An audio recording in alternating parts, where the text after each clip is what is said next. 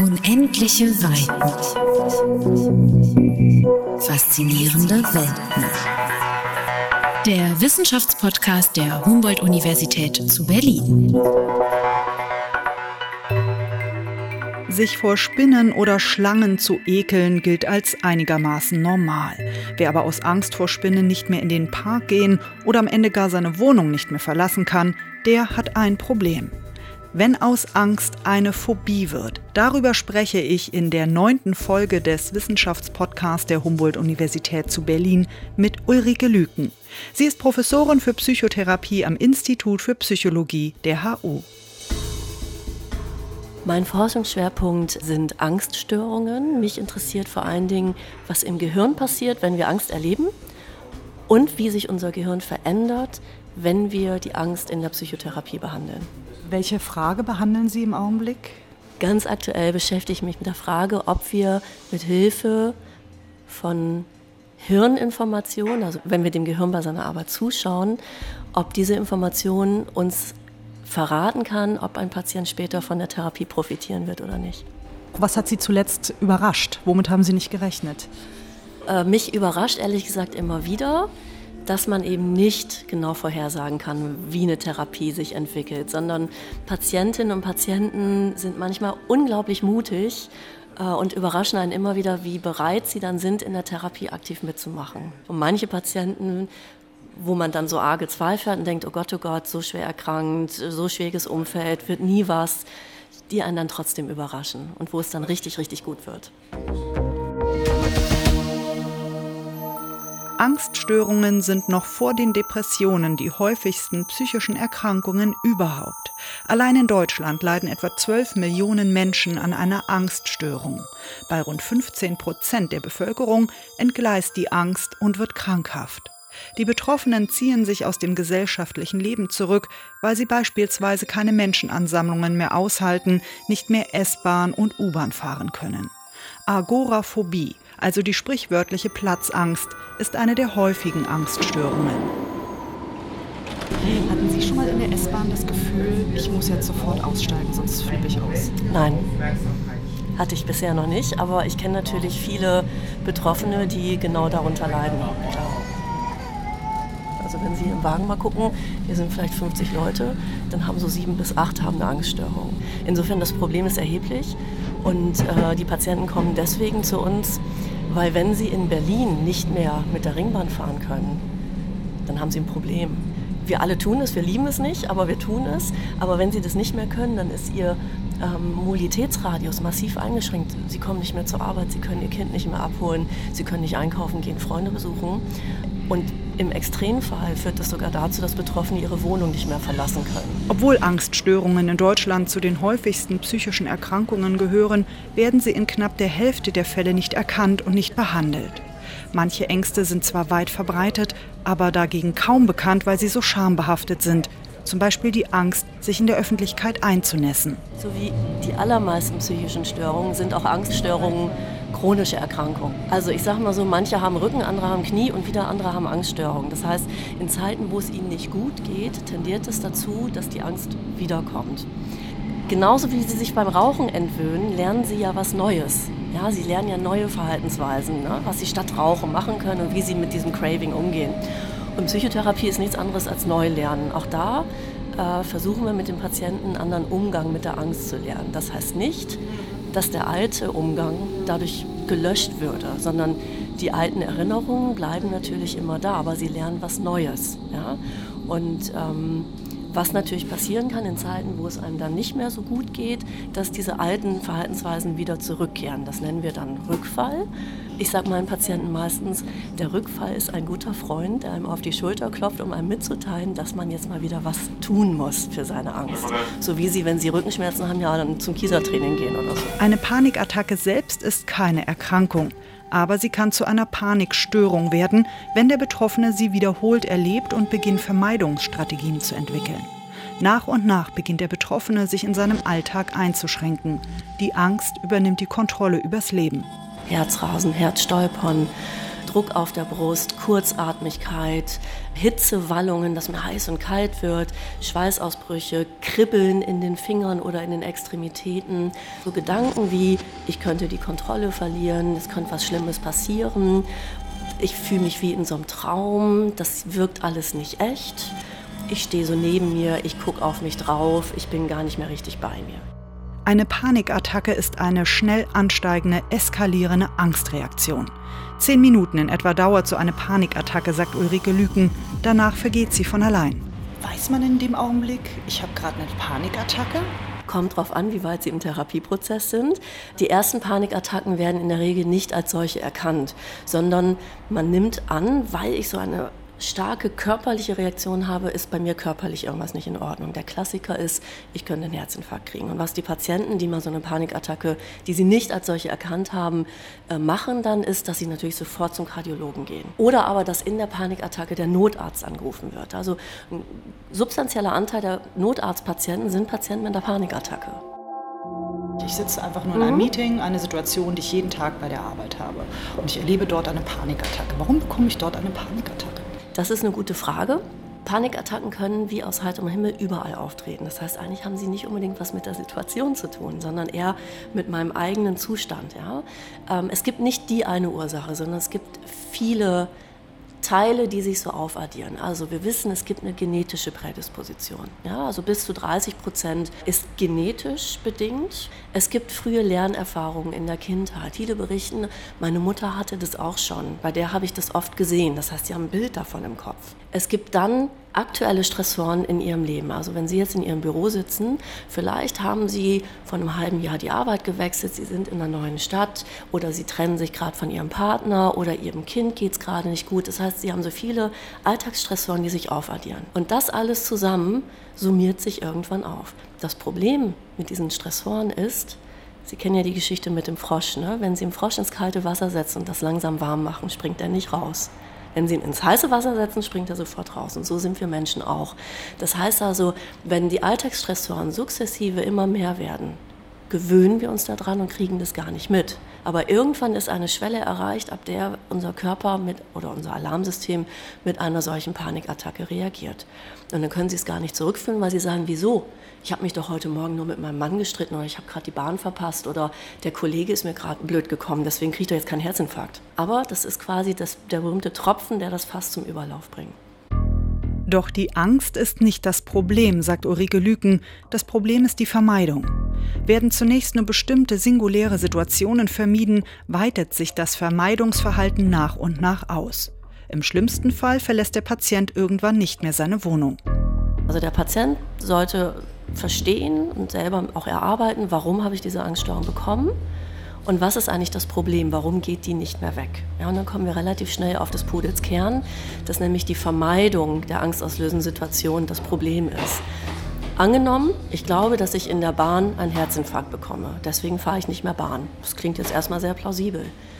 Aber Sie wissen ja nicht, ob sie wirklich einen Herzinfarkt bekommen. Das heißt also in einer Welt, in der ihre Annahme stimmt. Ich will es ja nicht darauf ankommen lassen. Genau, genau. Der in einer Welt, ja in, einer Letzte, Welt, in der ihre Annahme stimmt, dass sie, wenn sie in die Bahn steigen, einen Herzinfarkt bekommen, ist es ein ganz rationales, nachvollziehbares Verhalten. Sie zahlen allerdings einen Preis dafür. Sie sitzen halt in ihrer Wohnung fest. In einer Welt, in der diese Annahme aber nicht stimmt, das heißt, sie glauben nur, dass sie einen Herzinfarkt bekommen. In Wirklichkeit kriegen sie aber gar keinen. Zahlen sie einen ziemlich hohen Preis dafür, dass sie auf Nummer sicher gehen. Das versuchen Patienten deutlich zu machen und dann trifft der Patient, die Patientin die Entscheidung. Möchte ich herausfinden, ob ich in Welt A oder in Welt B lebe oder möchte ich es nicht?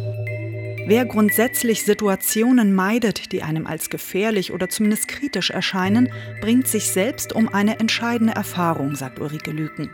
Das, was ich befürchte, tritt nicht immer ein. Selbst in der Wespenzeit ist es möglich zu picknicken, ohne gestochen zu werden, und nicht jeder Hund im Park springt Passanten an. Wer jedoch beginnt, Parks und sommerliche Grillfeste konsequent zu meiden, aus Angst gestochen zu werden oder angekläfft, ist laut Professorin Lüken auf dem Weg, eine spezifische Phobie zu entwickeln. Also sagen wir mal so, Sie gehen in die S-Bahn, Sie haben eine Panikattacke und auf dem Höhepunkt der Attacke, wenn es ganz am schlimmsten ist, gehen Sie raus. Ziehen Sie die Schlussfolgerung, wenn ich drin geblieben wäre, hätte ich einen Herzinfarkt bekommen. Das ist emotional nachvollziehbar, es ist aber nicht Logisch. Ja, sie wissen nicht, was passiert wäre. Hätte auch sein können, dass die Angst einfach weggeht. Genau das finden wir raus. Wir gehen rein, sie kommen auf den Höhepunkt ihrer Angst und dann gucken sie mal, was passiert. In unbekannten neuen Situationen, wie aktuell beim Coronavirus, reagiert unser Verteidigungssystem nach dem Motto Better safe than sorry, sagt Ulrike Lüken. Also lieber auf der sicheren Seite sein, als dass es einem nachher leid tut. Das erklärt auch, warum Menschen zu Überreaktionen wie zum Beispiel Hamsterkäufen neigen. Was man bedenken muss, ist, dass äh, diese basale Angstreaktion, ja, das ist so die Endstrecke, die ist immer dieselbe. Egal, ob da ein echter Auslöser ist, also wirklich eine Gefahr, oder ob es nur eine vermeintliche Gefahr ist. Das heißt, die Endstrecke der Angstreaktion, die in ihrem Körper ausgelöst wird, ja, Herzrate geht hoch, Cortisol wird ausgeschüttet. Ne? Sie haben nur noch die Idee, ich muss jetzt hier schnell raus. Das ist völlig egal, das wird immer ausgelöst, egal ob der Auslöser ein echter ist oder ein vermeintlicher. So, ob etwas gefährlich ist oder nicht, das unterliegt ja letztendlich unserem gesunden Menschenverstand. Und das ist auch etwas, wo Menschen sich unterscheiden. Manche sind eher vorsichtiger, andere sind eher ängstlicher. Wir kommen wieder dann an die Schwelle, worüber wir ja schon gesprochen haben, wenn die Angst irrational und übertrieben ist, deutlich irrational und übertrieben und wenn ich darunter leide und mich einschränke. Also nehmen wir mal Personen, die Angst vor Spinnen haben, gehöre ich selber auch dazu. Das ist auch völlig normal, dass man das ekelig findet. Äh, die Frage ist... Das sind schöne Tiere. Das sind sehr schöne normal. Tiere, ist richtig. Äh, ich finde das nachvollziehbar, dass man die nicht so schön findet. Die Frage ist, wenn ich jetzt zum Beispiel nicht mehr von zu Hause ausziehen kann in eine eigene Wohnung, weil ich Sorge hätte, wenn da eine Spinne ist, komme ich damit nicht zurecht. Oder sind alles Fälle, die ich kenne. Wenn ich im Sommer nicht mit Grillen gehen kann draußen im Park, weil da könnte eine Spinne über die Decke laufen, dann wären wir uns, glaube ich, alle einig, das ist irrational und übertrieben und ich schränke mich über Gebühr ein. Die eigenen Befürchtungen zu überprüfen, nennen die Wissenschaftler Expositionsübungen. Eines der wichtigsten Therapiemittel bei Angststörungen, sagt die Wissenschaftlerin. Für manche Expositionsübungen hat Ulrike Lüken auch schon ihren eigenen Hund mit in die Therapiesetzung genommen. Äh, da hatte seinen ersten therapeutischen Einsatz jetzt bei einem Patienten, der in der Tat starke Ängste vor Hunden hatte. Ja. Und dann saß der Hund einfach dabei? Der Hund saß dabei und wir haben geguckt, was passiert. Die Befürchtung des Patienten war, der Hund hat ein Riesenmaul und der wird auf mich zustürmen und mich beißen. Ja, der wird mich dominieren. Ich kenne ja meinen Hund. Ich schätze die Gefahr relativ gering ein. Und wir haben dann eben eine Expo gemacht, wo der Hund neben dem Patienten gesessen hat. Und wir haben geguckt, tritt die Befürchtung ein. Ne, die Frage ist, wie lange muss der Hund da jetzt ruhig sitzen, bis sie ihre Befürchtung, der wird mich beißen, widerlegen können? Gut, aber dann könnte ja das danach, also Ihr Hund hat den Patienten ja mutmaßlich nicht gebissen, aber der Patient könnte ja sagen, gut, das liegt jetzt daran, dass das ein besonders braver Hund ist. Aber wenn ich jetzt Alles raus klar. auf die Straße gehe, wo mhm. Hunde unangeleint ja. über, den, über den Bürgersteig flitzen. Dass ich nicht mit jedem Hund, der da draußen rumläuft, irgendwie den gleich streiche, ist ja auch normal. Weil es gibt in der Tat die Hunde, Hunde die beißen können. Ne? Aber wir müssen halt gucken, sozusagen, was sind Situationen, wo man sich eingeschränkt fühlt in den Hund. Also zum Beispiel, ich kann nicht zu meinen Schwiegereltern fahren, weil die haben einen Hund. Das wäre eine realistische Situation, die auch relevant ist. Ja? Dann müsste man sich überlegen, was befürchte ich, was der Hund der Schwiegereltern macht. Und dann müssten wir zu den Schwiegereltern fahren und das rausfinden. Und Wespen? Genau. Angst vor Wespen hat? Genau, gibt es auch. Ähm, Musst du die anfassen? Also zunächst einmal ist wichtig abzuklären, dass jemand in der Tat keine Wespenallergie hat. Deswegen, bevor eine Therapie aufgenommen wird, muss immer ein sogenanntes ärztliches Konsil eingeholt werden, ja, damit wir abschätzen können, gibt es in der Tat einen körperlichen Faktor, der die Erkrankung erklären könnte oder der bei der Therapie bedacht werden muss. Wenn jetzt jemand eine Wespenphobie hat, aber keine Allergie, das heißt, er kein Risiko, jetzt an einem anaphylaktischen Schock zu versterben, ist es in der Tat so, wie bei Spinnen auch dass wir in der Therapiesitzung mit diesen Tieren arbeiten. Ich muss dann erstmal genau fragen, was ist denn das Schlimmste an der Wespe? Es kann sein, dass die fliegt, es kann sein, dass die krabbelt, das muss ich erstmal erfragen. Und dann müssen wir sozusagen diese Situation herstellen. Und die Frage ist, was glaubst du, was passiert? Wenn die Wespe über meinen Handrücken krabbelt, dann werde ich gestochen. Also, Frau Knoblauch, was machen wir jetzt? Ich muss eine Wespe mir über die Hand krabbeln lassen. Ja, und wir finden, das, also entweder sticht die gar nicht, das heißt, ich habe eine Überschätzung der Gefahr. Haben viele, also eigentlich alle Angstpatienten haben eine Überschätzung der Gefahr. Aber dass ja ich es unangenehm finde, das ist schon okay. Das ist okay.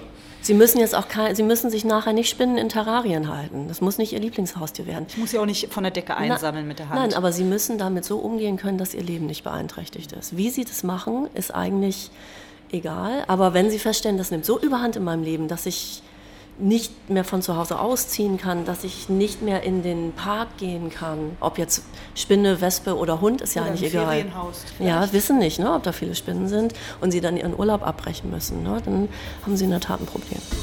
Bevor Menschen mit Phobien den Weg in die Hochschulambulanz zu Ulrike Lüken finden, haben sie oft einen langen Leidensweg hinter sich. In der Regel sind es Patienten, die schon eine mehrjährige Erkrankungsgeschichte haben. Ja, wir sehen eher selten Patienten, bei denen das erst vor ein, zwei, drei, vier Monaten losgegangen ist. Ja, häufig sind es Patienten, die das schon seit mehreren Jahren haben.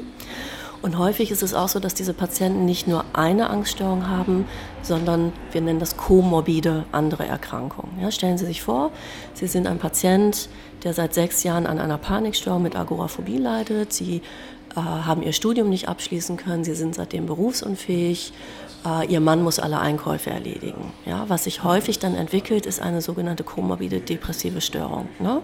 Ist ja klar, wenn sie nur noch zu Hause sitzen, keine positiven Erlebnisse mehr haben, nicht merken, dass sie selber am Leben teilhaben können, das Leben an ihnen vorbeizieht. Ja? Das heißt, häufig kommen die mit mehr als einer Störung. Unsere Aufgabe ist es jetzt zunächst einmal eine gute Diagnostik zu machen. Wir müssen erstmal wissen, worum geht es hier eigentlich? Welche Störungen liegen vor? Und was ist sozusagen das primäre Behandlungsanliegen des Patienten? Was muss als erstes behandelt werden? Diese Diagnostik ist relativ aufwendig, weil wir eben auch nicht nur gucken, was ist jetzt da, sondern wir gucken über das gesamte Leben. Was war denn schon mal da? Weil ja psychische Störungen häufig chronisch sind und immer mal wiederkommen.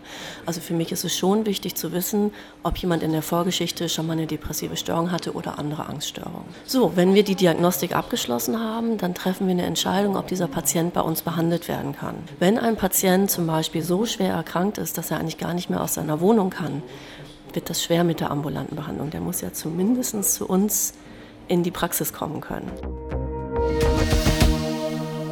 Die drängendste Frage, die mich eigentlich momentan beschäftigt, hat nicht unbedingt was mit meiner Forschung zu tun, sondern mit der Umsetzung dieser Forschungsergebnisse in der klinischen Praxis. Wir wissen, dass Expositionstherapie wie ich Ihnen das ja vorhin geschildert habe, mit die wirksamste Behandlung für Patienten mit Angststörungen sind. Und trotzdem wird in der niedergelassenen Praxis so gut wie keine Expositionstherapie angewendet.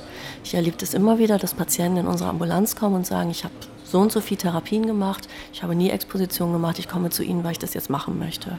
Das heißt, es gibt ganz offensichtlich viele organisatorische Hindernisse bei den niedergelassenen Kolleginnen und Kollegen, die dazu führen, dass das wirksamste Element, was wir in der Verhaltenstherapie haben, nicht angewendet wird. Und das finde ich sehr beunruhigend und ich glaube, dass man da auch gesundheitspolitisch was dran machen müsste. Sie müssen sich äh, vorstellen, wenn Sie eine eigene, in eigener Praxis tätig sind, dann haben Sie einen sehr strikten Terminkalender, wo Sie alle 50 Minuten einen Patienten sehen. Wenn Sie jetzt eine Expositionsübung, Ringbahn fahren, mit einem Patienten planen, wissen Sie nicht, wie lange das dauert. Sie müssen anderen Patienten absagen. Dann kommt der Patient vielleicht nicht. Sie haben einen äh, Ausfall. Und das sind Hindernisse, die dazu führen, dass Therapeutinnen und Therapeuten in der Praxis häufig diese Expositionen nicht selber anleiten. Und ich glaube, dass wir an diesen Rahmenbedingungen dass die niedergelassene Praxis vielleicht an der Stelle etwas anders organisiert werden muss und auch besser kompensiert werden muss. Daran müssen wir was ändern. Vielen Dank. Gerne. Unendliche Weiten. Faszinierende Welt. Der Wissenschaftspodcast der Humboldt-Universität zu Berlin. Alle vier Wochen neu.